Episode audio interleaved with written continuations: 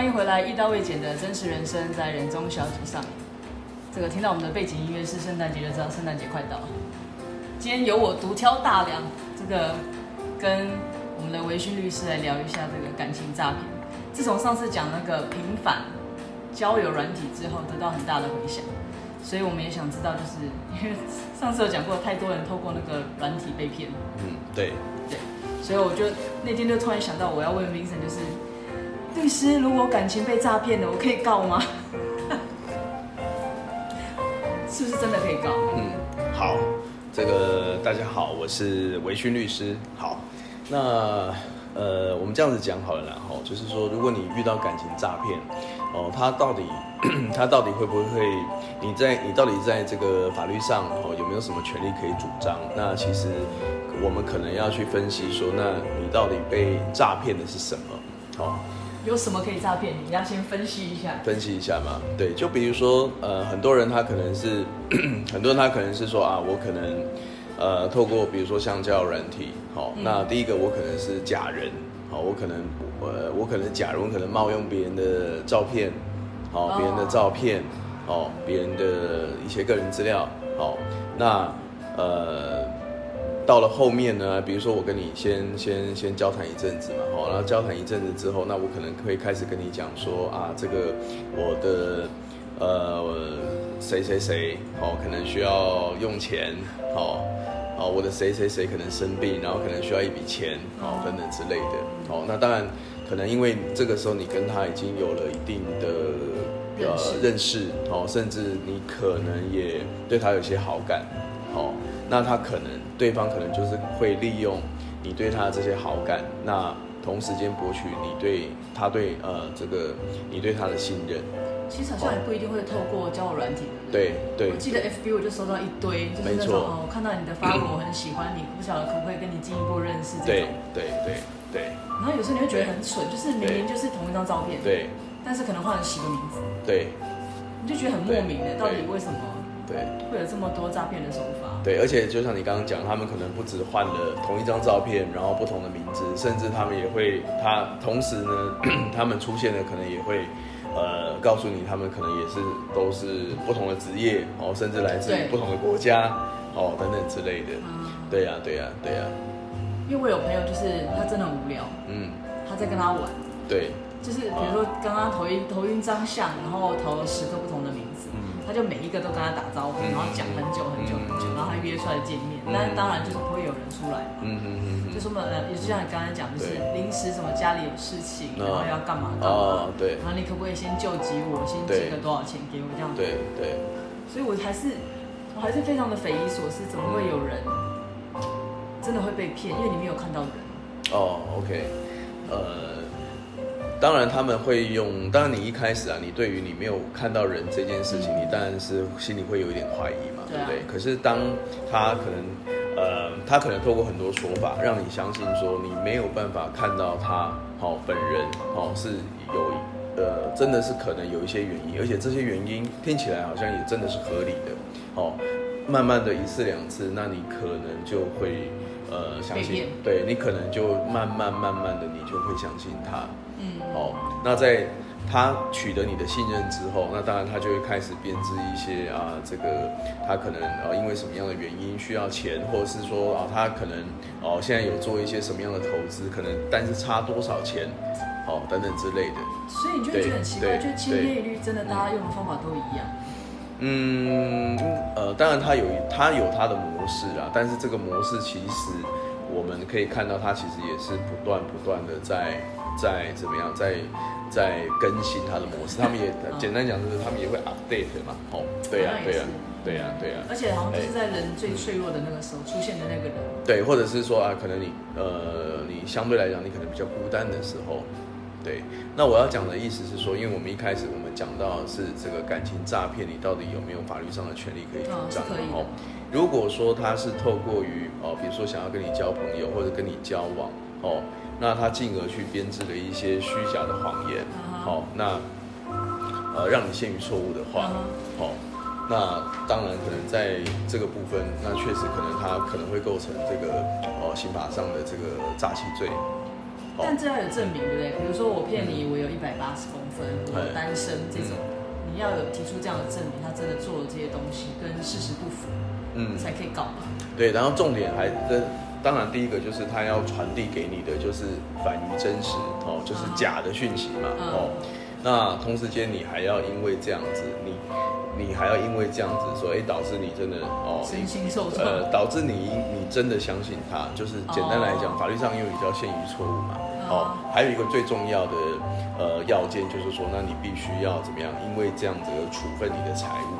哦，交付你的财物，这个才是刑法上他在讨论的这个刑事呃，就是我们的一般在讲的所谓这个诈呃诈欺罪。比如说我要有转账的证明，嗯。然后转给对方，类似像这样。哦，你讲的是，你讲的是说你真的有财物哦。假设真的有。对，假设你真的有处，因为他传递给你讲的讯息，那你也因为这样真的交付财物。那后续呢？你比如说像汇款证明，那汇款证明它就是要用来证明说你真的有处分你的财物，或者是你真的有被骗。哦，那你真的有把东西，有把钱哦汇给他，是这样子。哦。那你说像钱财啊、财产这种可能。说起来好像比较有办法去提高，嗯，对。但是如果就是你有没有遇过，嗯，真的跟你说他就是感情被骗，他想要，嗯嗯嗯，讨一些公道啊，嗯、或者是要求一些什么？哦，呃，当然也有，就是说，比如说，呃，有一些实物上的案例是这样子啊，就是说，有一些人他可能会伪单身。嗯，哦，伪单身就是事实上，他其实他根本就已经是结婚，他是有配偶的状态，但是他可能透过交友软体或者透过 IG 也好，脸脸书也好，他在跟你搭讪的时候，那你们因为这样认识了嘛，哦，那他 在你确定他的哦这个呃感情状态的时候，他可能会跟你讲说，啊，我是单身，哦，我我没有结婚，然后这个呃。呃，甚至有一些人会跟你讲说，那我是以这个结婚为前前提哦，想要来跟交朋友来来呃进行交往这样子哦。但是后来，哎，可能过了一段时间之后，哎，你某一天你发现说，其实哦，他根本就是已经结婚的状态之下哦。那如果是这样子的状况的话，因为刑法上讨论的诈欺是指呃，针对于这个财产法益哦，那。呃，至于你感情受骗的这个部分，这个不是在刑法它所要处罚的，哦，这个范围里面，哦，可是，在民法上呢，我们可能会讨论所谓的这个损害赔偿，哦，损害就是民事上的损害赔偿。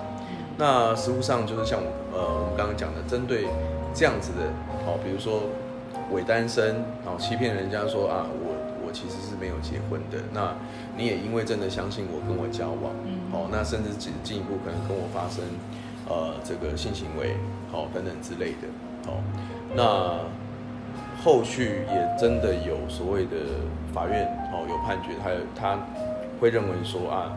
呃，在我们法律上，哦，在我们的权利上有所谓的这个呃贞操权，啊，真的有这种？对对对，是有所谓贞操权，或者是所谓的性自主权，哦。那法院会认认为说，那在这样的状况之下，好，那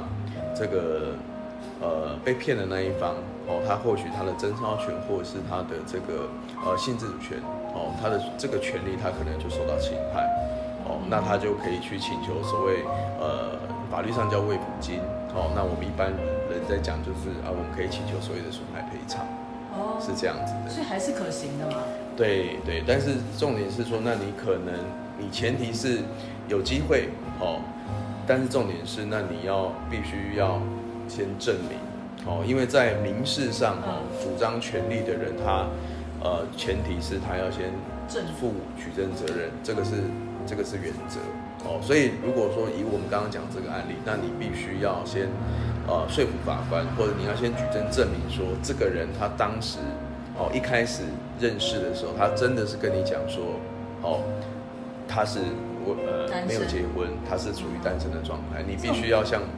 法官、向法院证明这一点。这种状况最容易得到，应该就是比如说手机截图啊这一类的东西，对不对？嗯，当然了，如果说你有手机截图啊，但是很多人他其实是他可能是当面问的，口头上讲的。哦，那如果说呃你是因为口头上讲的，那你又没有留有其他证据的话。哦，那可能在呃举证上就会比较困难。那相对的，对方他就会用很多的说法说啊，没有啊，其实一开始我就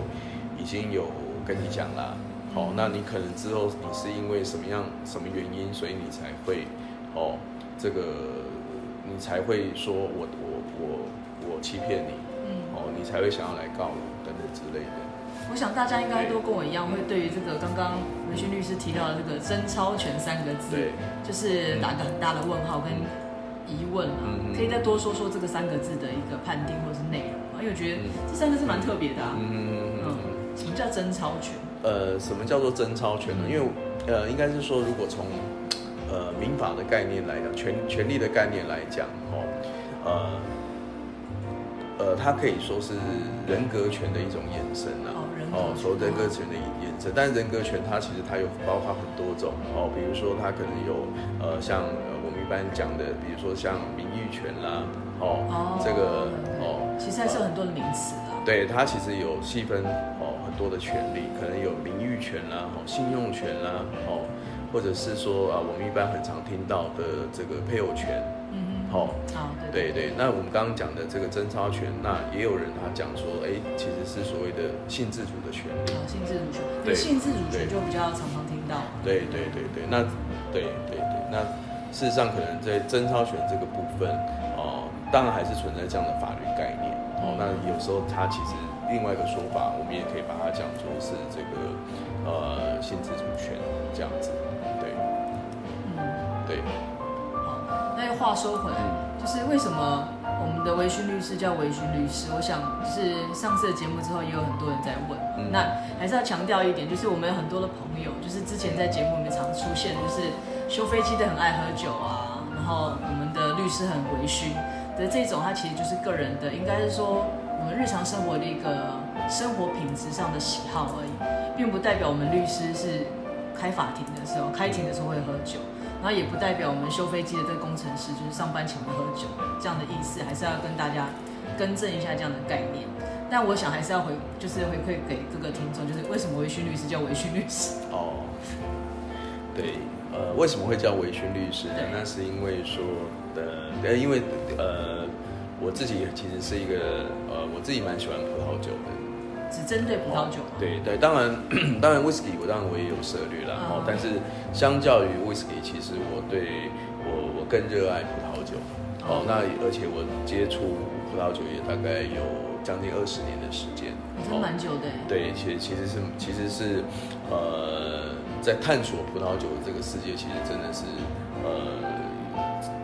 一段不小的时间了，哦，对，其实已经一一段不小的时间，哦，那为什么叫微醺律师呢？哦，为什么特别是微醺，哦，不是大醉，哦，对，那是因为说，其实对我来讲，我觉得，呃，我们是在欣赏葡萄酒，哦，我们是在感受葡萄酒的美好。哦，倒不一定是说啊，我们一定是要喝到让自己就是呃这个不省人事或怎么样。哦，对，因为很多朋友是追求一个酒精感。对对对对对，但对我来讲，我追求的并不是酒精感，嗯、我追求的其实是在呃感受葡萄酒它里面的呃各种香气，好、哦、各种各种的味道。嗯。哦，那这个其实是我我之所以喜欢葡萄酒的原因。那你从什么时候，嗯、那什么一个机缘开始接触葡萄酒？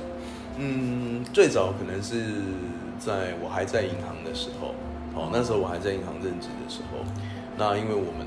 呃银行附近那时候它就有有一间这个葡萄酒专卖店，哦，当然它也有卖一些威士忌啦，好，那呃，但是它呃非常多样，哦，对于葡萄酒来讲，它其实它是卖非常多款，哦，那因为有时候在那时候我们在银行，那有时候下班之后我就会过去。哦，那原本我一开始去那边也是喝，呃，whisky，哦，哎，但是突然有一天，某一天的下班，我过去的时候，那老板呢，他就，呃，他已经开了一支这个，呃，葡萄酒在试酒，哦，那在试味道嘛，哦，那他突然他就问我说，哎，那你有没有兴趣，哦，来喝看看？一起喝这样？对，一起喝看看，哦，那他就帮我倒了一杯，哦，那。大概就是从那一杯开始，因为当下我喝到那一杯的时候，哇，我真的是惊为天人。怎么说嘞？对，因为可能在呃在我们小时候哦，在我们更年轻的时候，可能我们接触的酒大概就是可能像玫瑰红啊，哦，哦，特级玫瑰红啊，对对对对对，所以我们在我嗯呃在接触呃那一天喝的葡萄酒之前，其实我对于呃葡萄酒的印象并不是很好，哦，就是太甜了，哦，那也没有什么特殊的味道，然后酒精感很重，哦，可是呢，自从我那个当下，我喝到那一杯葡萄酒之后，哦，我就感觉到哇，原来葡萄酒是呃味道可以这么样的特别哦，这么样的呃复杂。是因为呃那位老板在跟你分享这个葡萄酒的时候，有边喝边跟你解释，或者是边让你去体验那样子的层次，所以会让你觉得特特别的着迷。对，因为一开应应该不太可能，就是两个人对饮就开始，突然觉得这个好哦，应该是有些故事或者是代言嘛。对对对对，当然，就是他当下他倒这一杯葡萄酒给我的时候，那他有特别跟我去，他大概有特别跟我讲说，介绍说啊，这个是呃哪一个国家哪一个产区，甚至是哪一个酒庄的葡萄酒哦，那他呃这支葡萄酒哦，呃它的产区它的呃酒庄哦有什么样的故事。哦，有什么样的呃历史等等之类。那同时间在喝的时候，那他也会告诉我说，哎，呃，一支呃呃一个葡萄酒，应应该是说葡萄酒要怎么样正确的去品饮它。哦，你要怎么样的去观色，怎么样去闻香，哦等等之类的。哦，那所以那个当下，我会觉得说，哇，原来喝葡萄酒也嗯不只是喝葡萄酒而已。哦，你在。喝葡萄酒的同时，其实你也在，呃，感受哦它的历史，哦它的风土条件，嗯，哦，所以这个是让我觉得喝葡萄酒，呃，非常有趣的地方。嗯，因为我最近就是都会很好奇大家的喜好，对，就是你为什么开始对这件事情有兴趣？嗯，就像我们前一阵子我们办那个活动是一样，我们请了很多职人嘛，那很多人可能会对某些工作，可能就像。如果没有这样的节目，可能比如说我们可以邀请微醺律师来跟大家分享，大家会觉得律师就是一个很严肃，嗯，然后可能就是不太懂得生活品质，因为每天都很忙，嗯，对，所以我就会想说，哎，把这些东西都结合起来，比如说一些职人，他们为什么已经努，已经可能在同一个岗位上做了十几二十年，现在站在台上教他分享，他还是可以就是讲的精神奕奕，然后很热爱的这样子的一个一种热忱跟活力，我觉得这个是。生活中还蛮还蛮重要的一件事情，对啊，所以我刚才才说，绝对不可能是两人对饮就让你突然对这样的东西是有兴趣的，对，对不对？对对，所以才会好奇说，哎，那为什么叫微醺？律师？对，的确，喝酒很多人是想要一个微醺感，嗯，我自己本人就是酒量不太好，嗯嗯嗯，但是我喜欢那样微醺感，是因为我觉得微醺可以让我更放松。哦，对，当然，当然，对啊，对，确实啊，确实，而且我觉得，呃，微醺的状态就是，呃。我觉得对于不管是喝什么酒啦，我觉得微醺其实它是一个最好的状态。哦，因为其实你再多一点哦，其实呃就强调对，或或者是说啊，你可能不管是你心理或生理哦，都会开始觉得非常难受哦。对，那我觉得微醺它就是一个呃刚刚好刚刚好，然后让你非常放松哦，但是呢又不会让你哦呃这个不舒服哦，或者是让身体很难受。这样子，对、啊。我相信你在接案子的时候，是不是也常常有那样的机会跟对方，比如说就他的这个个案来跟他，也不能讲谆谆教诲啊，就是可能跟他分析这件事情严重性，或者是也许没有到这么样的复杂。嗯，你应该也很常这样的面对这些人。嗯，会不会花很多时间跟对方讲完之后，对方就说哦，那我不提告了，我不写诉状了。嗯嗯，应该也很多这样的。对对对，当然，因为其实，呃，一个人哦，他要不要提，他要不要选择提告，他要不要选择进入诉讼，哦，其实他要考量的层面其实是是蛮多的。哦，第一个，因为他要想说，他要付出，他将来哦，他提告或者是他进入诉讼之后，哦，那他可能需要投入的呃时间、时间成本，哦，金钱成本，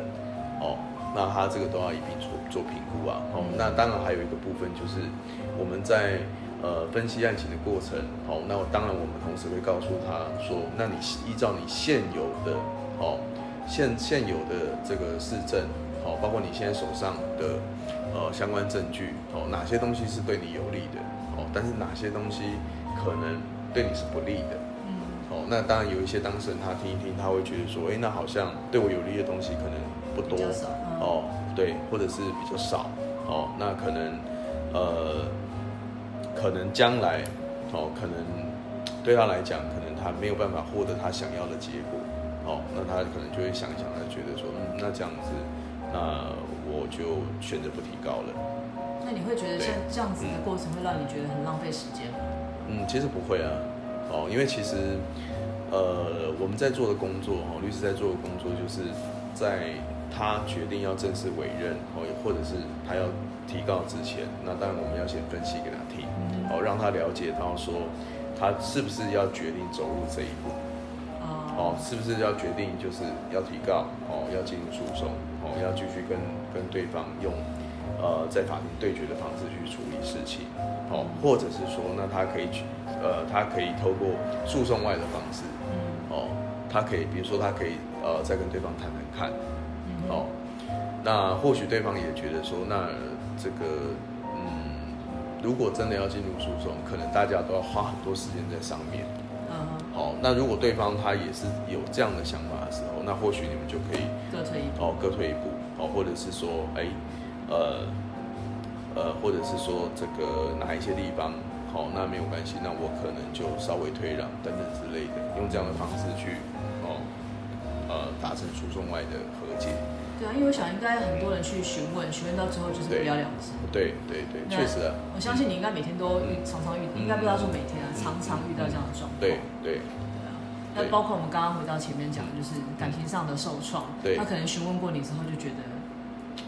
好像也就这样子。嗯，对啊，对对对，因为呃，确实啦，因为确实有很多人他会觉得说啊，这个我可能遇到一些呃感情的骗子哦，他不一定是骗你的钱哦，但是他可能就是他可能同时呃脚踏好几条船，哦，对，他可能脚踏好几条船哦，或者是说他可能在外面哦，他在跟你交往的同时，那他其实也同时都在跟别人交往哦，当然有一些人他。遇到这样的状况，他会不甘心啊，哦，他会想说，哎，那我是不是可以透过这个法律上的方式去，呃，主张我的权利？好，那通常这时候我们就会跟他去做分析嘛。那分析完之后，哦，他让他自己去决定，哦，他要不要继续走下去？那你到目前为止有遇过最离谱的嗯案子吗？嗯、也许最后不提告了，嗯、对，但是他你们遇过最离谱？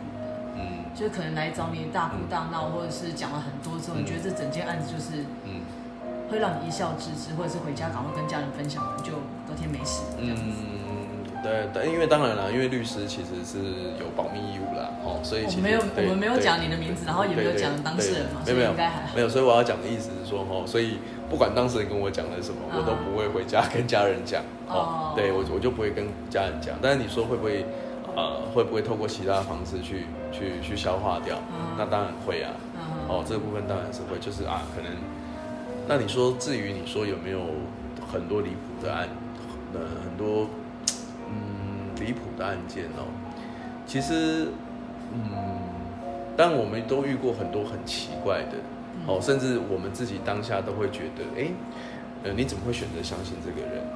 好、哦，就是啊，比如说我们可能会曾经遇到，就是那种。呃，他可能跟对方交往了很长一段时间，那这可能交往了四五年甚至更久。那在这段时间，哦，他竟然都没有发现说，其实对方早就结婚了，哦，甚至他甚至没有发现对方不止结婚，而且还有小孩。哦，好，因为就我们就我们的理解，我们会觉得，嗯。既然选择跟这个人在一起，那而且又经过这么长的时间，那你不会觉得他在某一些时间点就没有办法出现，好，或者是搞消失等等之类，觉得很奇怪吗？哦，但是可能，呃，因为他可能就深陷其中嘛，哦，所以对方可能跟他讲了很多呃讲法啊，比如说啊什么。什么可能特定的节日啊？我就是有什么样工作要做啊？对，好像千篇一律都这样。对对对，啊，我要出差啊，我要开会啊，或者是说啊，我爸妈哦，可能就是那一天就是真的要找我去吃饭啊。哦，那啊，你说为什么不能带你去啊？因为呃，就是我们家里面的人，就是想要简单吃个饭，那可能也有一些话，家里面哦，关于亲戚的一些话题要聊哦，所以呃，可能也不方便找你去，好，等等之类的，好，对，那嗯，所以你说在这样的状况之下，这个呃。外人啦，外人会觉得殊难想象，嗯，哦，可是如果是当事人的话，他会觉得，哎，好像听起来也蛮合理的。就当当局者迷嘛。对对对，确实有的时候就是当局者迷啊，尤其是当你真的很爱这个人的时候，哦，那这个人他就不断的给你一些保证，哦，期许你未来，哦，等等之类的，那你就会觉得，哎，好像他对我好像也是真心的。那既然他真的这么忙。哦，有这么多工作要做，那体谅他，对，就体谅他吧。哦，那你可能，那他可能就真的到了最后才发现，原来原来都是一场骗局。哦，好像大部分都是这样子。对呀、就像外遇的对象，永远都是讲说，呃，家里的另一半对我不好啊，很想分，但是没办法，因为孩子啊什么，好像都是这样的故事。嗯，对啊，对对对，确实啦，确实很多他都会透过。呃，告诉你说啊，另外一半不懂我啊，哦，我在家里很不快乐啊，哦，等等之类，所以啊，只有你，只有你最懂我啊，哦，你最知道我的好啊，哦，那你最能够怎么样分担我的一些呃这个烦恼等等之类的，那你当下就觉得说，哎，好像我对你而言真的这么重要。对，然后如果再去追问，就是跟家，就是跟你家里那个一样，是不懂事或者是不爱你的这种人，好像结尾都会是这样。对对对对对对对，没有错。对了，因为其实，因为毕竟是律师的身份，你有时候要叫他讲一些这个案件跟大家分享，其实有点难，因为这个是职业的问题，就不像我们可以乱干掉客人，就会是可以举例很多有的没有的。对，因为我想就是大家对于法律的东西还是觉得他。离我们呃平民百姓有点太远。嗯嗯嗯，但是其实呃，他其实其实每天都在环绕在我们四周呢。对啊，所以才会想说，哎，用什么样的方法可以让大家